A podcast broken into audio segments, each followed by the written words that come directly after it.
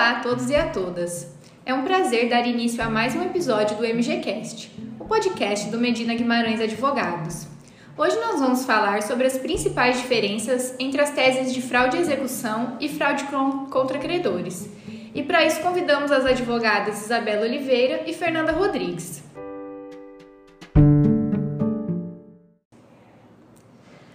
Que execuções judiciais sejam consideradas frustradas após a realização das pesquisas de bens mais comuns.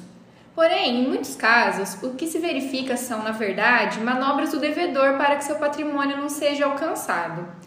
Para que isso seja solucionado, nosso ordenamento jurídico prevê, dentre outras hipóteses, a possibilidade de reconhecimento de fraude contra credores e fraude à execução.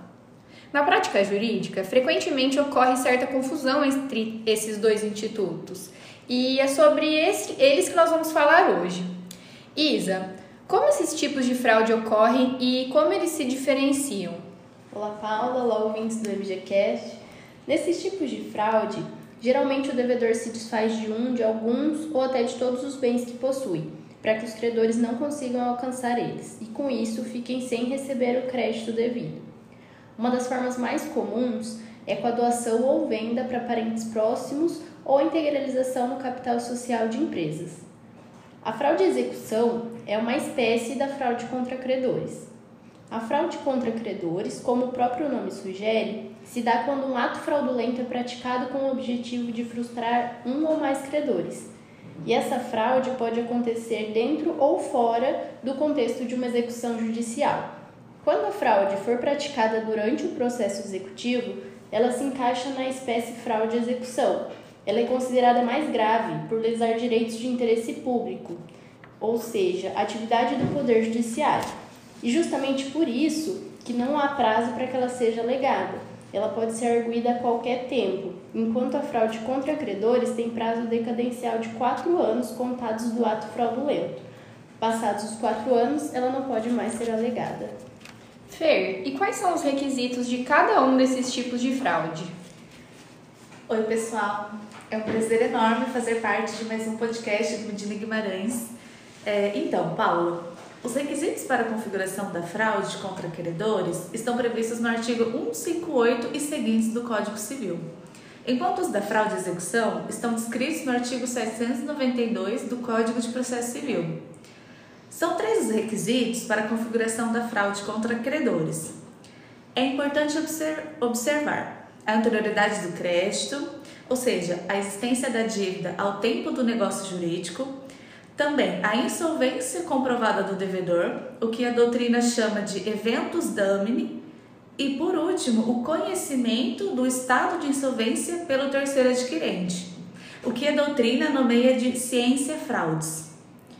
É, em relação a este último requisito, não é necessário ao credor demonstrar a concílios fraudes que nada mais é do que o concluio entre o devedor e o adquirente com a intenção de prejudicar terceiros, bastando a configuração da ciência fraudes, ainda que presumida.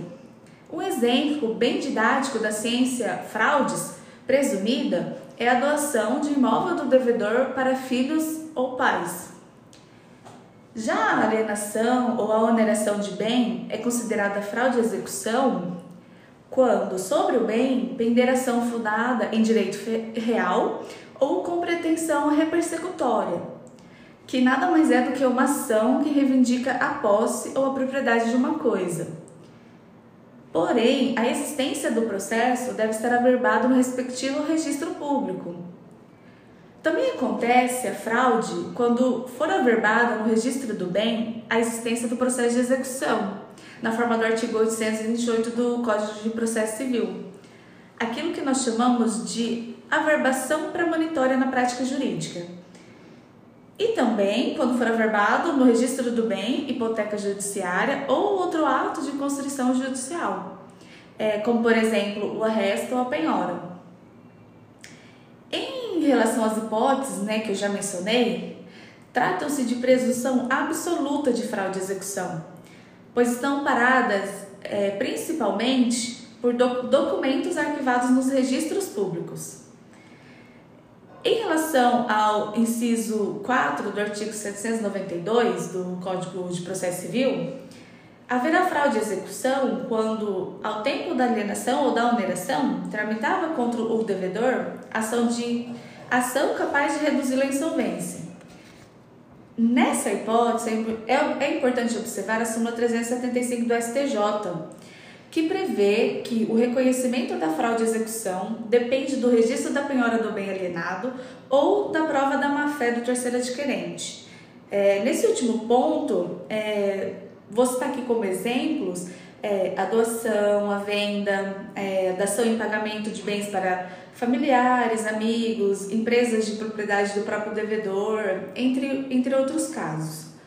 Finalizando esse ponto, é, Paula, as hipóteses de fraude e execução previstas no artigo 792 do Código de Processo Civil não são taxativas, pois o inciso 5 dispõe que haverá fraude e execução nos demais casos expressos em lei. Destaca-se, é, apenas a título de exemplo, a fraude e execução em relação à aquisição de unidades em incorporação imobiliária e em loteamento, previsto no artigo 55 da Lei 13097 de 2015.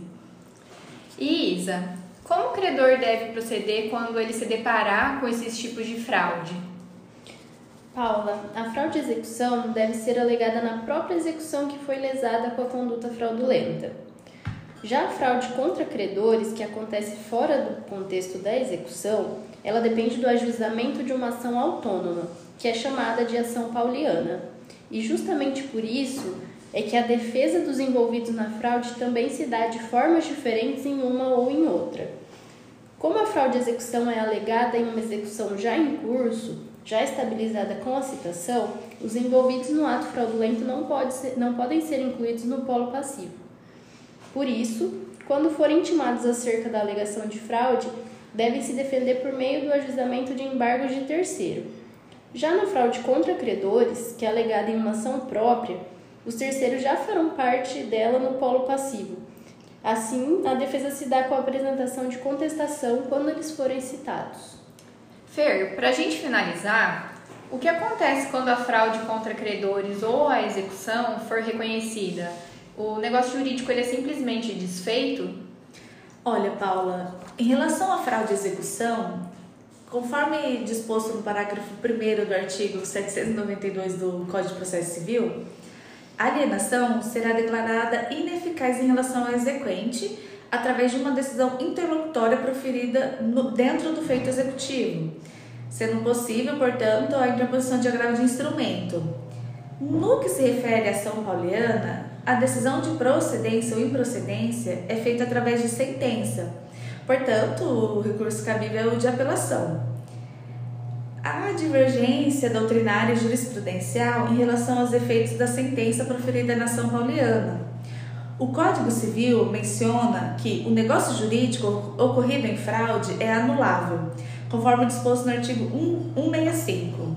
Ou seja, a sentença de procedência proferida na ação pauliana beneficiará todos os credores e não apenas ao autor credor da referida ação. Ao meu ver, a corrente mais acertada é aquela que entende pela declaração da ineficácia do negócio jurídico fraudulento, igual ao que ocorre com a fraude à execução.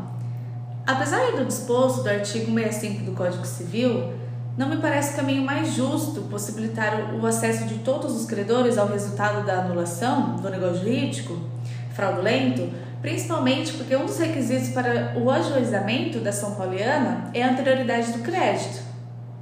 É isso então, meninas. Muito obrigada pela presença de vocês aqui no MGCast de hoje.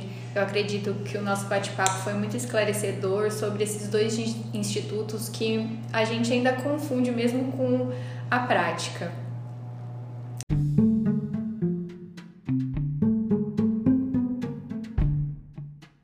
E se vocês gostaram desse tema e querem acompanhar conteúdos parecidos, Sigam o nosso escritório nas redes sociais e acompanhem também nosso site www.medina.adv.br. Um forte abraço aos nossos ouvintes.